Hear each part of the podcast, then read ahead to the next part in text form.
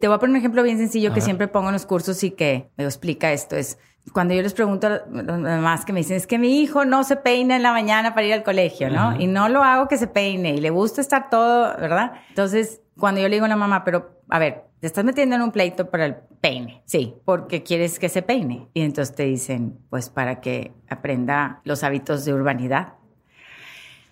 Entonces digo, ¿tú crees que tu hijo cuando vaya a una, a una cita de trabajo que le interese, cuando tenga 23 años, va a ir despeinado? Pues no sé. Y me dice, bueno, pues no, la verdad yo creo que no.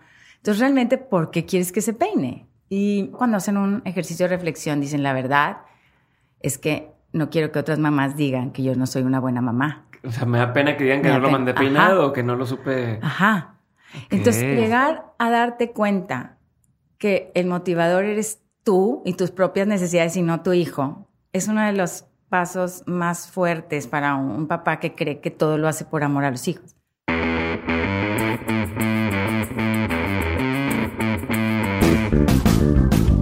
Hola, yo soy Diego Barrazas y esto es Dementes, el podcast en el que me dedico a tener conversaciones con aquellos que se han atrevido a desafiar el status quo y que todos los días toman acción para acercarse a cumplir sus sueños. Todo esto con la intención de desmenuzar sus experiencias y tratar de encontrar entre sus historias los aprendizajes, las herramientas y la inspiración que necesitas para dar el siguiente paso en tu vida profesional y personal. En este episodio tuve el gusto de platicar con Cristina Cortés. Cristina lleva 20 años trabajando en empresas como promotora de cambio a través de la propuesta de nuevos proyectos y su pasión es el desarrollo de las personas. Es coach ejecutiva certificada y especializada en temas relacionados con parenting consciente y además de esto es fundadora de Kick Consultores y del programa Women at Work. Pero de lo que me interesa hablar bastante, de lo que platicamos en este episodio, fue todo el tema relacionado con parenting. En general, todo el tema de educación y de cómo apoyar a las personas a crecer es un tema que a mí desde siempre me ha interesado. Pero ahora, con la noticia de que voy a ser papá, el tema de parenting específicamente es un tema que me interesa bastante y es parte de lo que hablamos hoy. De cómo ser un buen padre, bueno, entre comillas, ¿verdad? De cómo sacar lo mejor de tus hijos y tal vez, tal vez si no eres papá o no estás cerca de serlo, o que sepas que vas a hacerlo, te parezca un poco innecesario escuchar esta conversación, pero déjame decirte que todos somos hijos de alguien y en este episodio también hablamos de cómo tratar a nuestros padres como hijos y llevárnoslas bien. O sea, por ejemplo, oye, me quiero estudiar y no me dejan, no quiero hacer esto y no me apoyan, etcétera. Aquí vas a entender un poco mejor el porqué de o qué está detrás de esto y cómo darle la vuelta. E incluso mucho de lo que platicamos aquí se puede aplicar a tu relación con otras personas en general. O sea, vaya, en este episodio aprendí bastante y sinceramente me gustaría saber qué opinan ustedes y qué les gusta de este episodio. Así que, sin más por el momento, los dejo con mi plática con la increíble Cristina Cortés.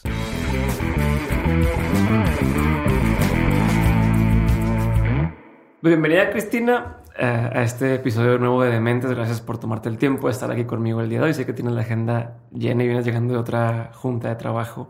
Eh, quería empezar platicando. Mucha de la gente que tenemos aquí o que escucha el podcast están por ser padres o son papás, este, o incluso vemos algunos que decimos, Oye, pues, quiero ser papá relativamente pronto, entonces mm, nos empiezan a interesar ese tipo de, de temas, temas relacionados con el parenting, con cuál es la manera correcta de ser papá o no, nadie nos enseña eso. Yo me acuerdo que siempre mis papás me decían, es que nadie nos enseña a ser papás y estamos aprendiendo y demás. Y sé que el parenting es un tema del que tú hablas bastante, que tienes bastante experiencia, aparte de ser mamá, em, te toca dar pláticas y, y escribes sobre ese tipo de temas. Entonces quería platicar un poco contigo sobre cuál es tu perspectiva de la forma correcta de ser papá. O, tal vez empezar por qué es lo incorrecto o, las, los mitos de ser papá. Ok. Cuando digo papá me refiero a padre y madre. Bueno, gracias por invitarme, Diego. Eh, la verdad es que mm, pues no, no existe una forma correcta y una incorrecta de ser papá. Em, lo que he observado es que existe una forma consciente o inconsciente de ser papá. Y pues yo he estado trabajando en poder eh, pues ayudar a los papás a, llevarlos a, un, a, lo mejor a un estado de conciencia distinto que para mi estado de conciencia no tiene que ver ser superior o inferior, simplemente darte cuenta de cosas que normalmente estamos en automático y que no nos damos cuenta. Ok. Y una de las cosas que yo he visto cuando somos papás por primera vez, ¿no? Este, una de las inconsciencias más grandes que tenemos es que no nos damos cuenta que antes de que nazca ese bebé, ya tenemos una idea en nuestra cabeza de lo que queremos que ese bebé sea. Ok. Y esa es una trampa terrible porque, y bueno, obviamente esa idea viene pues, de toda la cultura, cómo nos educaron, lo que se valora en nuestra sociedad, ¿no? Pero en el momento... Las películas incluso. Todo, o sea, todo lo que, o sea, nuestra sociedad valora, nosotros valoramos, y nuestra familia se valora en las personas pues soñamos con que nuestros hijos sean eso, porque pensamos que si nuestros hijos son eso, nosotros nos ponemos una palomita como papás. O sea, yo cumplí mi misión en esta tierra de papá. Si mi hijo o mi hija es esa foto o esa imagen o esa expectativa que yo tengo de esa persona. Y digo que es la trampa más grande porque inmediatamente cuando nace ese bebé, tu misión se vuelve convertirlo en esa imagen. Y dejas en ese momento te desconectas de la persona que está ahí enfrente, que es. Ok. Para empezar una carrera en el hacer. Así me lo imagino de que, ¿qué tengo que hacer para que este bebé sea esa ¿Cómo lo convierto en...? ¿Cómo lo convierto? ¿Cómo lo...? ¿Qué clases lo meto? ¿Qué, sí, todo, este, todo, desde... ¿qué comer?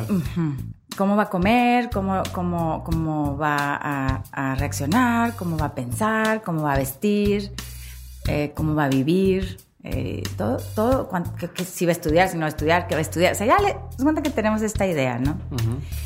Claro que esa desconexión es la que es lo que ocasiona la mayoría de los problemas en las relaciones entre papá e hijo. Porque entonces este bebé tiene una identidad propia, independiente de esa idea que tú tienes para él, eh, siempre va, a luchar por manifestarse. Entonces, esos son eh, los conflictos más fuertes entre los papás y, los hijos. ¿Tú crees que el hijo sí se da cuenta de, hoy me están imponiendo esta forma de ser o, o sí lo percibe? El proceso del niño es, o sea, el proceso del niño es el siguiente, o sea, el niño al final se va a adaptar a lo que tú como como papá, como caregiver, porque pues así están estamos programados los bebés, o sea, darle gusto al caregiver, si no te mueres. Ya. Si sí, no, sí, si no, no me das de comer. no me das de comer. Entonces, nosotros nos vamos adaptando a, a, la persona que los adultos esperan que nosotros seamos. Okay. Y en eso vamos perdiendo la identidad. Y, y vamos creciendo con, con esta idea que, estas creencias de que no soy suficiente, mm. no soy importante y no me puedo equivocar, que son como las tres ideas o creencias fundamentales que son como estas heridas con las que vamos caminando en la vida, ¿no? Este, por, por este proceso educativo donde pues finalmente no eres suficiente porque había, hay que convertirte en otra cosa que no eres. ¿no? Que la expectativa que tienen mis papás y que a fin de cuentas luego crece ese niño y repite Ah, claro, lo volvemos a repetir porque creamos esta, aparte de estas creencias, creamos esta falsa identidad, o sea, nos adaptamos y nos convertimos en la persona que todo mundo quiere que seamos, o sea, para dar gusto, ¿verdad? Y sobrevivir en una comunidad. Y toda la vida estamos protegiendo esa falsa identidad para que no salga nuestro verdadero yo, que según nosotros no es suficiente y no está padre. Entonces, mi trabajo es hacer todo lo necesario en mi vida para que ese verdadero ser no salga. Y obviamente, entonces estamos como en este deber ser, de cómo, o sea, de cómo deberíamos de ser. Y a la hora que no hacen nuestros hijos, si no estamos conscientes de que estamos en esta falsa identidad, ¿no? Entonces, haz de cuenta que pasamos todo ese deber ser a los hijos, que esa es la imagen de la que te estoy hablando, que nos creamos que debe de ser el hijo. Entonces, ¿qué me expliqué? Entonces, sí, entonces ahí está el, el, el, el que, hoy mi papá siempre quiso que fuera músico, nunca fui un músico tan bueno, nunca fui uno para la batería, entonces meto al hijo apenas pueda a clases de batería para que él sea... Y, Lo que yo, no pude ser. Y yo vivir en, en, su piel, ¿no? Como, como a través de él, yo vivir a través de él o algo, o algo más o menos está ahí, también está relacionado con eso. Totalmente, porque eh, si yo no logro ser esta imagen, que es esta, imagínate esta foto, ¿no? Si obviamente, si no logro yo ser eso para, para los demás, yo siempre me voy a sentir insuficiente. Entonces, la forma como yo me completo es que a la hora que me, o sea, que nace un hijo de mí, yo digo, él va a completarme. Claro. Entonces, todo lo que yo me falta ser, que nunca llegué a esa imagen, entonces ellos van a hacerlo por mí. Súper, súper mal, súper peligroso. Pues yo digo que esos son de las, de las trampas. Y, y vaya, ese es de lo que hablamos de conciencia. Cuando te das cuenta que estás en ese juego, empiezas a cuestionarte tú. Este, cada vez que tú forzas a tu hijo a hacer algo que tu hijo no quiere, entonces te preguntas, ¿qué me motiva a mí a forzarlo? Y cuando eres honesto contigo mismo, es cuando te sale la respuesta verdadera de la intención. Que por ahí quiero, quiero ir también. O sea, ¿cómo te das cuenta? O sea, decimos, ok, uno de los errores es el no ser consciente. O sea, es uno de los errores más, más... O de ahí parten muchos errores, ¿no? Muchas formas de hacer las cosas mal, disciplinar mal a los niños, de, someterlos a imágenes de lo que deberían ser, que a lo mejor no son realistas para las habilidades de, del niño y demás. Eh, pero entonces, ¿cómo se rompe ese patrón? ¿O cómo me vuelvo consciente? ¿Cómo sería alguna forma de empezar a trabajar en eso? Primero, pues saber que, estás ahí metido. Eh, y, una vez que, por ejemplo, es que en el coaching es decir como que cómo empezar es primero pues para mí es como estar consciente de que existe ese juego, o sea, empezar a cuestionarte si todas estas ideas de lo que tú crees que es correcto, empezar a cuestionarte si realmente es correcto para, o sea, que empezar de dónde vino, porque piensas que ah, hay una forma correcta de ser, ¿no? De dónde vino esto y luego si es realmente lo mejor para mi hijo, ¿no? Eso es como, pero yo creo que se necesita, bueno, aparte de esta conciencia, pero un chorro de honestidad contigo mismo. Em, para poder alcanzar a ver tus reales motivaciones. Ok.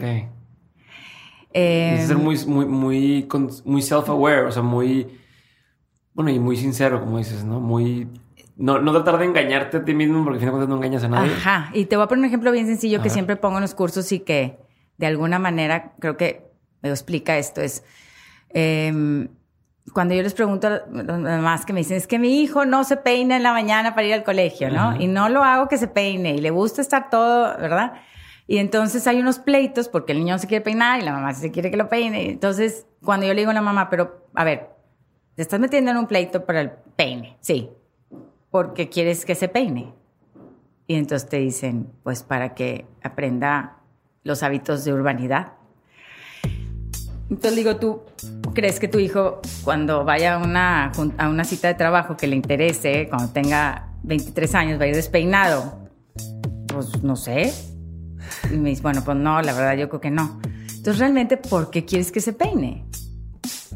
Y primero obviamente lo proyectamos en los hijos, pero luego cuando hacen un ejercicio de reflexión dicen la verdad, es que no quiero que otras mamás digan que yo no soy una buena mamá. O sea, me da pena que digan que no lo mandé peinado o que no lo supe. Ajá. Entonces te das cuenta, o sea, llegar a, llegar a darte cuenta que el motivador eres tú y tus propias necesidades y no tu hijo, es uno de los pasos más fuertes para un, papá que cree que todo lo hace por amor a los hijos. Ok, eso está súper, súper, súper, súper interesante, porque a fin de cuentas, al hijo le vale o sea, si está despeinado le vale y se va a ir a hacer la escuela. Y solo se va a dar cuenta si un día le echan carrilla porque, ah, jaja, tiene los pelos parados. Y, si eso a él le incomoda, lo va a cambiar. él solo va a cambiarlo. Totalmente. Se va a dar cuenta y dice, ah, no, ya no me gustó estar así. O como cuando todos tuvimos una etapa, yo, bueno, yo tuve una etapa en mi tiempo que era más punk y que me gustaba traer el pelo largo y de así de lado y demás. Y ahorita veo y digo, qué pena, cómo me dejaban salir así. O cómo traía ese corte de pelo, cómo traía el otro. Pero tú solo te das cuenta y tú solo lo vas cambiando, ¿no? Este, a, que si siempre te dicen, hazlo así, hazlo así, hazlo así, pues no, no, no, desarrollas esa parte o, sientes como esas ganas de rebeldía y de decir, pues no, ahora no lo voy a hacer. Es que yo creo que eh, llegaste a un punto bien importante que tocaste ahorita, es que yo siento que los papás, porque tenemos esta ansiedad de que las cosas sucedan como nosotros queremos que sucedan, en el momento que queremos que sucedan, siento que no tenemos la paciencia. Yo siento que la vida es sabia y que nuestros hijos, la, la, vida les va a presentar con lo que ellos necesitan para tener un proceso de aprendizaje. Y yo sí creo que la vida es sabia. Entonces, confío en dos cosas. Uno, que la vida les va a presentar lo que ellos tienen que vivir, pero además confío en que ellos son capaces de salir adelante de eso que vayan a vivir. Entonces, cuando tú estás en esa confianza, cuando yo, yo, cuando yo desarrollé esa confianza, me entró una paz como mamá, porque sí dije, mis hijos van a estar bien, no matter what. O sea, yo no les puedo garantizar que no les va a pasar nada en la vida por más de que haga. O sea, por más que quiera, no. Por más de que quiera, yo puedo ser súper consciente, papá, yo puedo, este, ser, este, prepararme mucho, trabajar en mí, pensar que hice mi mejor trabajo, pero la vida tiene sus twists. ¿Qué dices, ¿en qué momento este hijo tomó esta estúpida decisión? Y si lo he educado y lo he acompañado y he hecho lo mejor. Pues, es un proceso de esa persona. Y juzgamos como esa decisión, pero no sabemos si esta decisión nos va a llevar a otra cosa mejor. Y yo siempre confío en que sí. A lo mejor yo no alcanzo a entender como papá que esa decisión que tomó mi hijo, porque le está haciendo daño, o yo lo juzgo como que le está haciendo daño, pero yo no sé si eso lo va a llevar a mejor. Y entonces yo, mi trabajo en ese momento fue, en vez de quererle evitar la vida y evitar las experiencias, ¿por qué no mejor lo, lo enseño a reflexionar, a aprender de sus errores, a como tener este proceso de introspección, que para mí es lo único que te saca en la vida de todo lo que se te presente. Entonces la educación termina siendo nada que ver con el hacer, de que esto y el otro, y lo digo, es que están perdiendo el tiempo porque eso es un proceso personal. Cada quien tiene su proceso para aprender a ordenarse si ponemos el ejemplo, y te estoy poniendo unos ejemplos simples, pero créeme que son cosas que se pelean por estas cosas, o sea, que si el niño recogió y que si no recogió y son pleitos porque no recoge o porque se, no se levantó temprano en vacaciones. Yo pienso, a ver, o sea, en mi casa sí era. Mi hijo va a aprender, o sea, por ejemplo, el orden, el orden se considera una virtud, ¿no? Es que si eres ordenado eres bueno y si eres desordenado es malo. Yo no lo veo así. Porque en el desorden hay mucha creatividad. Entonces, desorden y orden son dos cosas increíbles en la vida. Y entonces cuando tú ves el cuando tú ves la vida así de que no hay bien y mal en ese sentido de virtudes, que todo es parte de ti, todo es una parte desordenada y otra parte ordenada. Entonces es increíble porque entonces el orden y el desorden aparece según lo vayas necesitando. O sea, no tienes esta cosa de yo soy una persona ordenada, yo soy una persona desordenada. O sea, estas etiquetas, como que te meten en un cuadro. No, yo soy todo. Depende de mis circunstancias y depende de lo que se necesite. O, por ejemplo, ¿no? O sea, puedes tener ciertas preferencias. A lo mejor yo no soy tan puntual, ¿verdad? Este, lo admito. Eh, pero que, que, que vienen junto en paquete con otras cualidades, o sea, con otras, con, ¿cómo te puedo decir? Con otras características de la persona. Sí, o, la persona aprende a, o a lo mejor no soy tan puntual, pero llego y soy bien buena onda con la gente, entonces me lo perdonan. No, o, pero, o sabes usar, ¿cómo te podría decir? O sea, cuando tengo un curso, pues llego puntual. Cuando ah. hay un avión, pues llego puntual. O sea, no es mi preferencia, pero sé, ¿no? Que cuando necesito usar, necesito usarlo, pues lo saco. Sí, sabes con quién, sabes con quién no, este, sabes en qué momentos. y eso es increíble. Es como me dicen a mí, de repente me dicen, este, ¿eres vegetariana o eres carnívoro? A ver, no, no, no. A mí no me pongas etiquetas, yo quiero ser libre. O sea, si yo hoy tengo ganas de un steak, ¿no? me lo como. Y si mañana soy vegetariana porque no comí steak ese día, pues hoy fui vegetariana. O sea, no me metas en un cuadro porque me pierdo libertad. Ok. Sí, luego ya tú te sientes, oye, pues es que yo dije que yo era esto y entonces quiero hacer lo otro, pero pues ya no, porque ¿qué van a decir de mí? Es que tú mismo te pones, o sea, más que se fuera es como hacia adentro. A lo mejor que te metes en una, yo soy esto. Mm. Entonces ya te metiste ahí, ¿no? Sí. Y te sientes culpable a veces. Ajá. Entonces, como como, pues, es que tú mismo, te- como te metes ahí, pues ya si te sales, ya no eres eso, y entonces ya entras en este, no fui eso que yo dije que era. O simplemente si quieres un steak, porque estás en el momento, a lo mejor un steak súper este, es consciente el steak, Sí, sí, de con la de- vaca súper bien tratada. Ajá. No, pero no puedes porque eres vegetariano declarado por ti, ¿no? Entonces, eh, yo pienso que sí, en el tema de educación tenemos que empezar a romper con right and wrong y poder ver a los niños como un todo completo y que son todo, Ok. ¿no? Y eso también nos ayuda a nosotros a reconciliarnos y darnos cuenta que nosotros también somos todo. De acuerdo. O sea, Que eso es- todo. es- Y yo lo siempre lo, lo pongo como ejemplo como un backpack. Cuando tú tienes right and wrong, lo que tú le estás diciendo a tu hijo que nació con un backpack lleno de posibilidades atrás, donde puede ser ordenado a veces, desordenado, y- o, o puede ser es creativo o cuadrado, o puede ser, o sea, todos somos, depende de la circunstancia y el momento.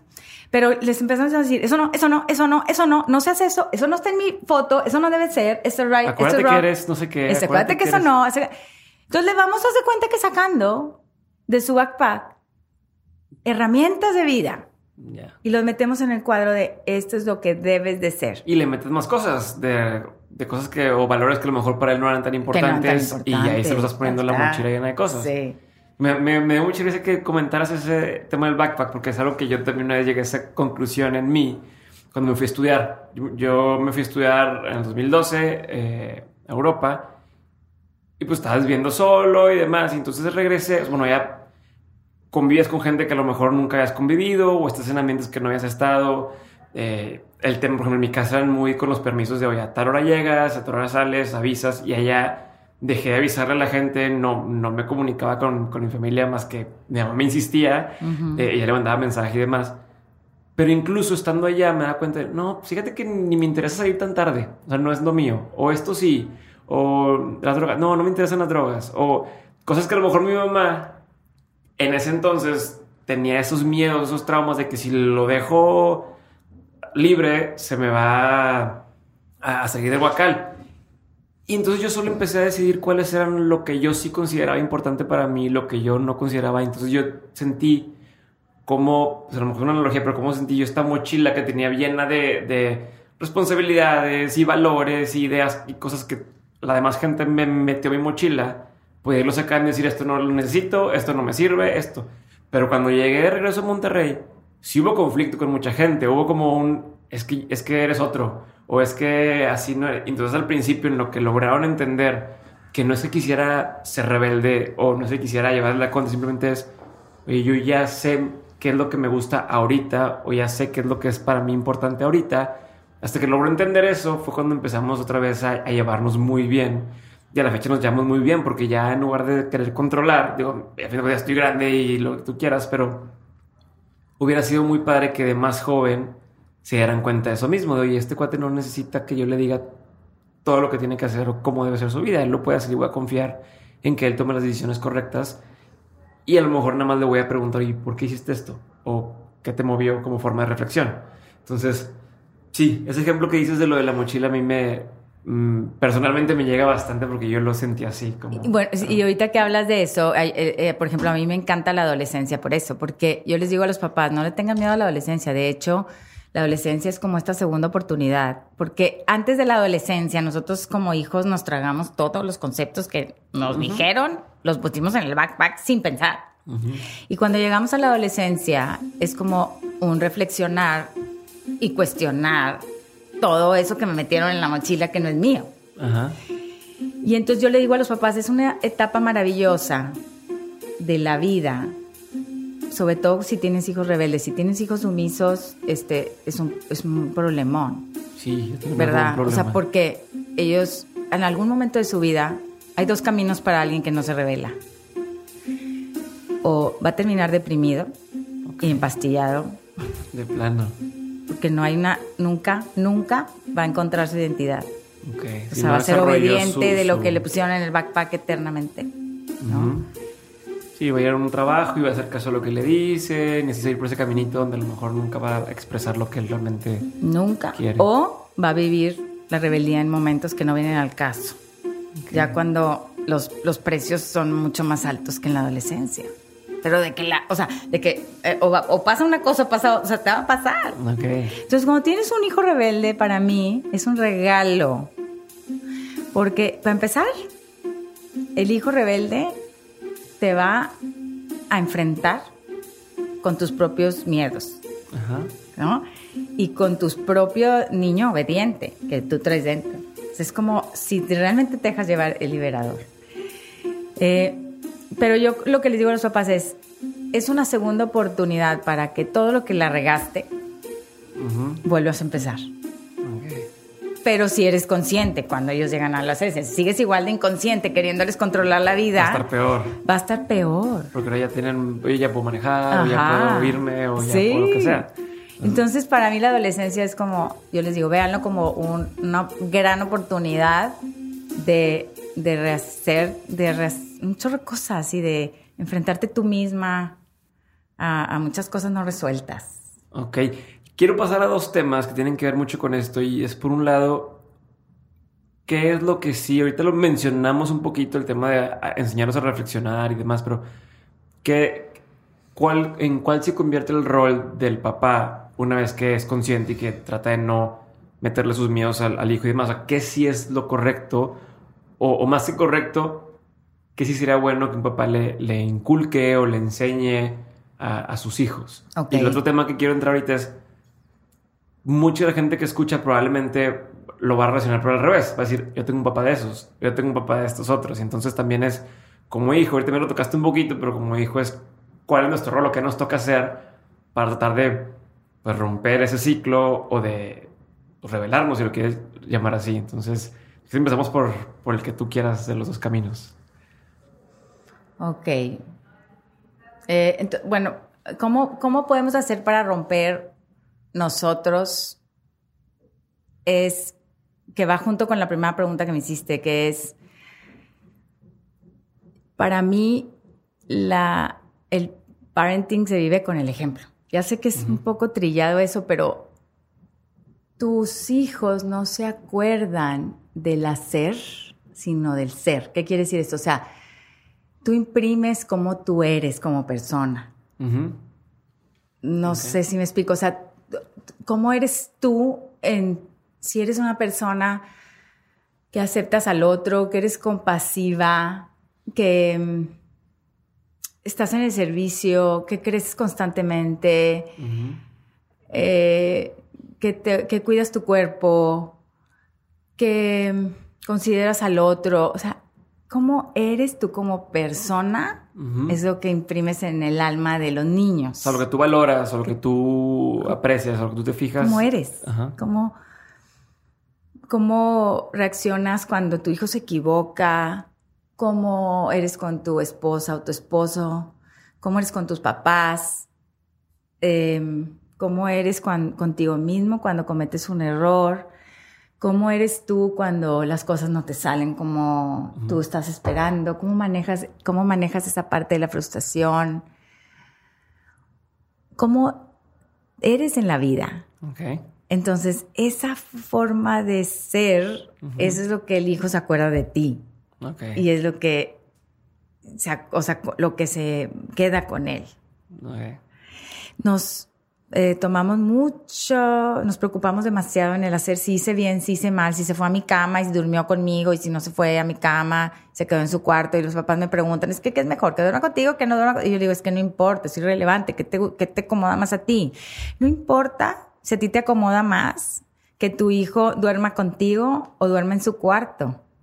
Lo importante es cómo, desde qué lugar desde la compasión, desde el cariño, desde la paciencia, lo mandas a su cuarto o lo, dejas contigo. O sea, es tan irrelevante el qué. El hecho. El hecho, sino desde, desde qué parte de tu corazón nace esa relación, o sea, eso que, que, tú estás esperando. No sé si me explico. Entonces, como eres tú, entonces si me dices, es, la educación es en que trabajar tú como persona. Es todo lo que hay que hacer. Ok. Entonces, ¿por qué? Porque conforme tú seas una persona mejor, más crecida, tus reacciones naturales en relación a tu hijo van a ser mucho más sabias, mucho más apegadas hacia el amor. Y tú eres menos reactivo, ¿no? Te vuelves menos reactivo, tienes, te vuelves más sabio. Y en el momento vas a reaccionar más sabio. No hay una forma correcta de reaccionar. Una mamá me decía, ¿lo castigo o no lo castigo yo? Pues no, ¿cómo te voy a decir yo? Yo no estoy en la circunstancia, no estoy en la... O sea, ¿desde dónde lo vas a castigar? O sea, ¿qué estás buscando? O sea, ¿cuál es tu motivador? ¿Qué buscas? Este, eh, ¿Cuál es el fin de...? ¿Cuál es el fin? Si es poder y control, porque... para que vea que yo soy la que, manda. Para que soy la que manda, pues ese es el mensaje que vas a pasar. Si realmente es, oye, quiero que te aplaques, porque quiero que entres en un proceso de reflexión, ah, bueno, pues eso es otra cosa. O una vez este, bueno, este tema de, parenting, pues hay muchas posturas en eso, ¿no? Este, hay gente que, que, le acomoda más castigar y otros que no tanto. O sea, depende también en qué momento de la etapa tú estés en tu vida y cómo veas tú la vida, ¿no? Claro. Eh, y, y, una mamá me platicó, es que yo castigué a mi hijo un mes, que creo que había llegado así como, este, con copas de más, o sea, muy mal, un adolescente, ¿no? Entonces lo castigó un mes sin salir. Y una mamá decía. Tengo unos primos que siempre estaban castigados seis meses, un mes, todo el año. Está, siempre nos reímos. Saludos a mi madrina Lulu y a mi tía Raúl. y hay una gente que les funciona eso. Y el tema es preguntarte si te está funcionando o no. Y esta mamá me decía, tú no sabes la conexión que hice ese mes con mi hijo. Okay. Los fines de semana nos íbamos a cenar juntos. O sea, aprovechó ese tiempo que lo tenía. Sí, como castigo de no sales, pero vamos a hacer cosas. Eh, vamos a conectarnos. Y entonces le sirvió al chavo y hicieron un, cambio bien padre. Y no hay un experto, o sea, ¿cómo, cómo juzgamos en el hacer qué está bien y qué está mal? Más bien es desde dónde lo haces y qué tan crecido tú como, como persona estás, qué tan consciente y que no, no sé si me explico, sí, sí, pero... Entonces, por un lado es eso, es el, el yo, o sea, yo como padre ser muy consciente y, tratar de estar pensando en, o sea, de yo crecer, o sea, de yo como, como persona crecer, enfocarme en mí, o sea, cambiar el enfoque de cómo le hago para que el hijo sea mejor a cómo le hago para yo ser mejor. Ajá. Entonces, por un lado como mi rol y la otra parte, algo que dijiste que, a mí me gustó, no sé si lo, si lo ves así, es el, el enseñarlo a reflexionar. O sea, más que enseñarlo a no te equivoques o no hagas esto, es enseñarlo a hagas lo que hagas, una reacción buena, una acción mala y demás, es, pregúntate a ti mismo por qué lo estás haciendo o qué aprendiste y demás. Entonces, como que es otra cosa muy importante del, del, rol de los padres. ¿Estamos de acuerdo? ¿O, sí, inventé aquí? No, no, no, exactamente eso. Okay. Y como hijo, ¿cómo le hago? O sea, si tengo un papá que siento que me, me están imponiendo, es que quiero que estudies medicina porque tu abuelo y tu tatarabuelo y yo somos doctores y quiero que estudies esto. O eh, no, no te metes a trabajar ahí porque no es lo que tú tienes que hacer. O no estudies esta carrera porque eso es para, este, no sé, una carrera creativa porque eso no, no te va a dar dinero. ¿Qué es lo que debo hacer? Incluso en, más jóvenes. ¿qué, ¿Cuál es mi? ¿Cómo le hago para salirme de ese patrón? ¿O qué es lo que debo tratar de hacer? ¿Sabes? Yo cuando veo, cuando veo adolescentes en mi, pues en, en mi coaching, yo siempre digo que cómo tu energía, cuando tú pasas de ser un niño a ser un, adulto, tu energía interior cambia. Y generalmente lo que sucede es que nuestra relación con nuestros papás se queda en una energía de niño y adulto. Ok. Ok. O sea, no asumimos nuestra energía adulta con nuestros padres. Y nos pasa a todas las edades. De repente yo tenía 35 años y decía, ¿por qué me porto una chiflada con mi mamá? Sí, sí, sí. ¿Sabes? O sea, y que te consientan y quieres que... Sí, y, y, y, y, le, o sea, le contestó de forma así. Es como, como que si nos quedáramos en esta relación de niño-adulto, ¿no? Y, tomamos esa energía. Entonces, pero cuando tú asumes desde el estómago tu energía de adulto, de que tú sabes a dónde vas, qué quieres en la vida, es como una assertion, no sé cómo explicar, porque sé lo que quiero, pero viene desde el estómago. es una certeza, es una Sé lo que quiero, sé a dónde voy, ¿sí? Y desde esa energía te comunicas con tus papás. Estamos hablando de que se están comunicando dos adultos. Y ni siquiera tienes que gritar, ni enojarte, ni nada, ¿no? Cuando lo tomas desde ese punto de vista como, oye, pues es que no, papá, simplemente quiero hacer esto y sí. creo que es lo mejor, ni te alteras, ¿no? Es, Creo. es lo que es. Es que no hay y, de la otra persona ni siquiera estás preguntando. Entonces la otra persona, cuando tú preguntas, pues entonces hay una opinión y una respuesta. Pero si tú no preguntas, pues sabes a dónde vas y lo que quieres, eh, empiezas tú a cambiar la relación con tus papás. Se, comunica y, incluso transmites esa certeza, ¿no? Sí. Incluida con lo que conlleva, porque la libertad al final, cortar el cordón, o sea, muchas veces el cordón emocional o económico cuando eres chavo con los papás es lo que más cuesta. Entonces, cuando tú estás eh, económicamente atado a tus papás cuando tienes 23, 24, 25 años, porque no quieres perder las comodidades, pues te vas a someter. Sí. Y pues si lo haces, pues mínimo hazlo consciente, ¿verdad? Sí. De, que, de que estás haciendo ese juego y que lo, así lo decidiste porque es lo mejor que conviene ahorita para ti. Lo que no se puede es estar, o sea, lo que no es padre es estar como jugando este juego donde tú te sometes porque eso es lo que quieres, pero luego eres víctima de tus papás porque te someten según tú, pero en realidad tú estás tomando la decisión. y tú lo estás usando a ellos. O sea, oye, pues sí, quiero seguir cómodo en mi casa, quiero seguir viendo la tele aquí que no pago y quiero seguir que me a comer. Y si es así, nada más entonces no eres víctima de nadie. Estás decidiendo esto y eso es bien importante para poder como ir dando los pasos que tienes que hacer sin echarle la culpa a nadie en la vida, ¿verdad? Estoy súper de acuerdo con eso. O sea, esos chavos que dicen, oye, pues yo vivo en mi casa pero ya soy un adulto y, yo te, me voy a poner un tatuaje porque quiero, imagínate, a los 18. ah, ya soy grande, ya soy libre, me voy a poner un tatuaje muy de fiesta y así. Y si papá dice, oye, pues a ver, mientras vivas, en esta casa. Y mientras es esto, pues hay unas reglas. Sí. Pues chingado, pues sí es cierto. O sea, pues a fin de cuentas ya no tiene ninguna responsabilidad por la cual estarte manteniendo ahí. Ya tienes, ya puedes trabajar desde mucho antes, puedes hacer tu vida si, si te voy a estar haciendo el favor de mantenerte, pues de perdido hazme la buena y, y pues no, no hagas lo que a mí no me gusta. Entonces es como esa complicación entre yo quiero decir, ya soy libre, ya soy un adulto, porque así lo ves en la tele y ves que en Estados Unidos todo el mundo a los 18 años va a vivir solo, eh, que en países latinos es, es, un poco distinto.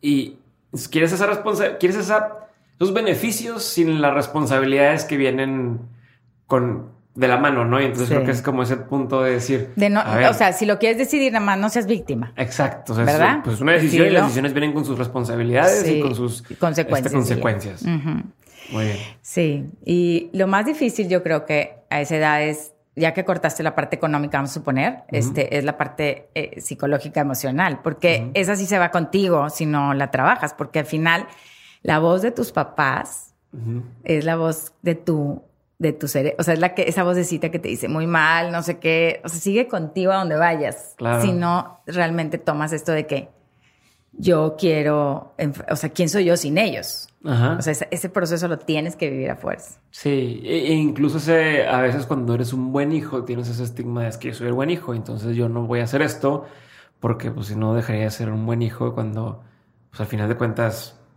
pues, ¿quién, ¿qué define ser un buen hijo o un mal hijo? Y y por qué importa.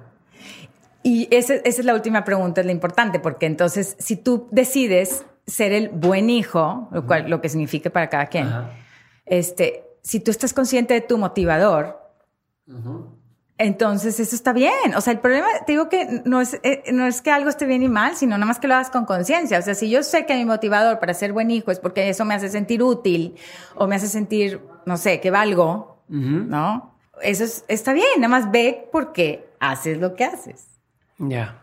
Y, mucho de esto que acabas de decir se aplica para pues, una cantidad de cosas, incluso en el trabajo, en el día a día. Son esas mismas preguntas, esas mismas reflexiones, esas mismas. Cuando tenemos un jefe, quieras que no, se convierte o a veces se convierte entre comillas en una figura paterna, ¿no? un, te digo qué hacer o te digo cómo hacerlo. Y es lo mismo. A ver, tú me estás contratando a mí para resolverte un problema y yo lo puedo hacer a mi forma de hacerlo. No tienes que venir a decirme exactamente cómo y tienden a proyectar sus preocupaciones, sus miedos. O sea, repites ese ciclo donde tu jefe te dice, quiero que lo hagas así porque así es como lo he hecho, es como funciona y es a ver, no es la única forma y no tengo que hacerlo de esta manera y demás, ¿no? Como, como no sé si te toca verlo, que tienes, haces coaching con, con muchas mujeres que están en, en diferentes empresas y demás. Si ves patrones repetirse, de la relación que tenían con sus padres a con los jefes o estos miedos. Y, y, sí, se repite completamente porque los proyectamos en quien se para enfrente. Este, pero ahí, por ejemplo, volvemos a lo mismo, o sea, si no hay right and wrong, tú puedes o sea, hacer lo que el jefe necesite. O sea, la trampa ahí está en que nos sometemos, pero en el, internamente no. O sea, internamente nos rebelamos, pero externamente nos sometemos y entonces el juego es que soy víctima del jefe. Ok, sí, sí, sí. Porque no alcanzamos a decir, yo ahorita estoy aquí en este trabajo con este objetivo, ¿sí? y vamos a suponer que sea sueldo, nada más. Sí, que no necesito dinero para, para Si tú asumes esto, yo estoy en este trabajo porque me quiero ganar un sueldo. Entonces, si el jefe te dice, ponte en la orilla para que... Bueno, eso es lo que se requiere para ganar el sueldo. yo no soy víctima del jefe. Porque sé perfectamente por qué estoy ahí, lo que estoy haciendo y cuánto tiempo voy a estar aquí. Ok. Porque sé a dónde voy. O sea, y, sé, mi motivador. Honestamente. Sí, sí. Entonces, cuando lo sabes y ves la realidad y la realidad es así, pues entonces no. O sea, el tema es no hacer el, círculo de la víctima. ¿no? Que sucede cuando hay eso. Sí, claro, claro, claro. Cuando no, no asumes, no asumes la realidad del por qué estoy haciendo esto y para qué lo estoy haciendo. Ajá. Mi, mi, fin, ¿no? Perfecto. Hay varias cosas más que quisiera platicar eh, quisiera meter varios temas, pero creo que lo vamos a dejar para otro episodio porque este me gustó. Así como estamos ahorita, te voy a hacer una serie de preguntas eh, que hago siempre al final, al final de, mis episodios. Y aquí van. Las primeras que te voy a hacer son una serie de preguntas sin explicación. No tienes que explicar nada, nada más es la respuesta a lo que tú crees y listo. ¿Va? Primero que nada, quisiera saber ¿Cuál es tu libro favorito? Mi libro favorito. Ay, pues. Digamos que no tengo un libro favorito. Ah, no te tengo que explicar, ¿verdad? No tienes que explicar. tienes que explicar. bueno, Sincrodestino. Sincrodestino. De Deepak Chopra. ¿Persona que admiras? Eh, Oprah. Ok. ¿Una profesión que nunca te hubiera gustado hacer? Eh, limpiar las cañerías. Ok. ¿Y algo que te hubiera gustado intentar como profesión? es cantar en así en concierto gigantesco. Tener esa experiencia. Entonces una serie de preguntas ahora sí un poquito eh, son cortas, pero tú puedes platicarme lo que sea. Entonces quiero empezar con ¿cuál es el peor consejo que has escuchado? El peor consejo que has escuchado que te hayan dado, que, que hayas escuchado que le hayan dado a alguien, no importa que no te lo hayan dado a ti. ¿Tienes alguno? ¿O uno de los peores? Este. ¿No? Lo dejamos para ahorita. No bueno, me ¿y cuál sería uno de los mejores consejos que, que has escuchado? Que tú eres responsable de lo que sientes y de lo que piensas y que, es, que lo puedes cambiar. Ok, me gusta. Si pudieras poner un panorámico, un anuncio así grande que todo el mundo lo, lo fuera a ver, ¿Qué pondrías en ese panorámico y por qué? La felicidad es un estado que no se busca. Ok. Este panorámico ya se me acabó el, espacio, pero es como, no sé cómo es decir, la felicidad es algo que está siempre ahí, que es nada más de conectarte con, con eso. Muy bien. Que está en todo. Muy bien. Eh, ¿Qué ha sido una de las mejores compras que has hecho con mil pesos o menos? Pues un, los helados con mis hijos en las tardes. Súper. Em, ¿Qué opinión tienes que poca gente comparte contigo? Que... Ah, ay, híjola. Piénsalo, ¿Qué opinión tengo que...? Pues, creo que varias, pero... Eh, creo que una pudiera ser pues yo pienso en el parenting que el control, que el control no te lleva a nada. Controlar a los hijos no te lleva a nada. ¿Qué, es algo que la gente no sabe de ti y que si supiera le sorprendería?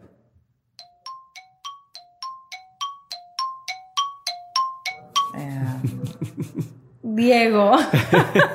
no se me ocurre nada, qué horror. estoy agarrando en curva. Sí, estoy pensando que me gusta que patine en hielo de chiquita, no sé, que me gusta, no sé, digo que, no sé. Ok, no importa. Eh, ¿Qué es algo que te dé mucha curiosidad hoy? O sea, algo en lo que piensas constantemente. Me da curiosidad saber cómo, cómo ayudar a las personas a... Como que a veces siento que lo veo muy fácil, ser feliz, ser pleno, como que veo eso fácil y digo, ¿cómo le hago para qué tiene que pasar en la mente de una persona para que se logre conectar con, con ese joy que yo siento pues, todos los días de mi vida? ¿no? no sé, es como mi curiosidad mayor. Perfecto. ¿Tienes algún, algunas rutinas que hagas todos los días? ¿Algún, algún, ¿Una rutina diaria, algo que hagas en las mañanas o en las noches? Eh, bueno, aparte de que siempre hago mis, mi yoga en las mañanas, eh, estiramientos, mi café, pero yo creo que tengo grandes momentos de reflexión mientras manejo. Ok. ¿Vas en silencio o vas escuchando música? No, en silencio. Ok. a veces yo, si yo me pongo a, meditar mientras manejo me quedo dormido. Em, bueno, esto es, creo que a lo mejor mucha gente le puede interesar el qué, qué libros ya, bueno, si quieres pueden ser relacionados con parenting, pero también aparte que, ¿qué sean los libros que recomendarías? ¿Cuáles son los libros que más recomiendas? Pues eh, depende del momento. A mí me gusta mucho leer el, el Tao. Ok. Me gusta mucho la filosofía del Tao.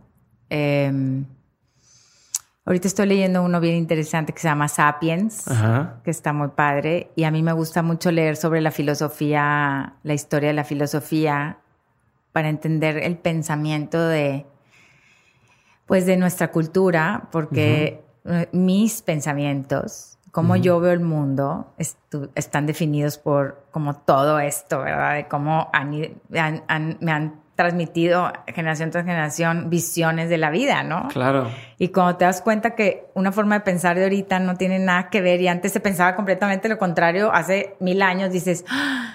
y yo pienso que esta es la verdad. Entonces me encanta como entender cómo se fue evolucionando el pensamiento. Perfecto. Eh, ¿Te, acordaste del consejo o no te acordaste del consejo? El peor consejo que te han dado, aunque has escuchado. Em, no, me acordé de otro mejor. A ver. Me acordé ahorita que me dijiste del consejo, este, cuando yo trabajaba en, un lugar, este, que yo eh, cometí un error así horrible y llego con, que em, tenía que dar unos recados y yo soy malísima para eso y entonces traumada porque era un recado muy importante. Y entonces llego con mi jefe, así de que qué pena que se me olvidó esto decirte. Estaba yo muy preocupada. Y se voltea y me dice, no te preocupes, o sea, en realidad es que todo viene en paquete. Y sí, eres muy despistada para esto, pero tienes mucha creatividad. Y todo viene junto. Y cuando me dijo eso, para mí fue abrirme, abrazar todo todas las partes de mí, todo mi backpack, ¿no? Claro. Y decir que unas cosas vienen con otras y que todo es valioso. Entonces creo que ha sido como de los... Y pensando en el peor consejo, yo creo que alguna vez eh, oí a alguien hablar de parenting, hace muchos años cuando mis hijos estaban chiquitos, que me hizo yo pensar que, me, que quería dar otro mensaje. Ok. Ajá. Y, y yo creo que tenía que ver con el hecho de que, em, de que el control y esta autoridad tradicional que conocemos era como la mejor forma de educar. Y, yo sabía en el fondo que, tenía que haber otra voz, ¿no? Que porque no todos los niños funcionan desde ahí. Ok. Perfecto. Y ahora sí vamos a pasar ya a la pregunta final del, programa y es básicamente, yo a hacer la pregunta a todos nuestros invitados y es ¿qué tres aprendizajes, tres reflexiones, tres verdades de, tu vida tienes? O si tuvieras que así reflexionar en, todo lo que llevas vivido o trabajado, incluso con tus hijos y demás, ¿qué tres cosas dices? Para mí estas son tres verdades que no quisiera que se me olvidaran nunca o incluso que, que a tus hijos las tuvieran claras? No hay errores. Son, o sea, no existen los errores. Es aprendizaje. También he descubierto que en todo lo que nos pasa y en todo lo que vivimos siempre ahí está el amor de Dios ahí. O sea que a veces no lo vemos porque puede ser doloroso, pero que si ponemos atención, ahí hay algo que nos va a llevar, esto que estamos viviendo, que sea muy doloroso, nos puede llevar a algo maravilloso, Ok. que creo que, bueno, ha sido como mi trabajo, eh, de, de lograr verlo. Y otra cosa es que estoy lista, O sea, saber que estoy lista para enfrentar lo que tenga que vivir y que eso me da mucha paz. Ok. Saber que no matter what, voy a estar bien. Perfecto. Me encantó, Cristina. Muchas gracias por estar el día de hoy aquí. Probablemente vamos a tener otro, otro episodio contigo más adelante para platicar de todo lo que nos platicamos hoy. Así que muchas gracias por tu tiempo y muchas gracias por tu sabiduría. No, gracias a ti, Diego.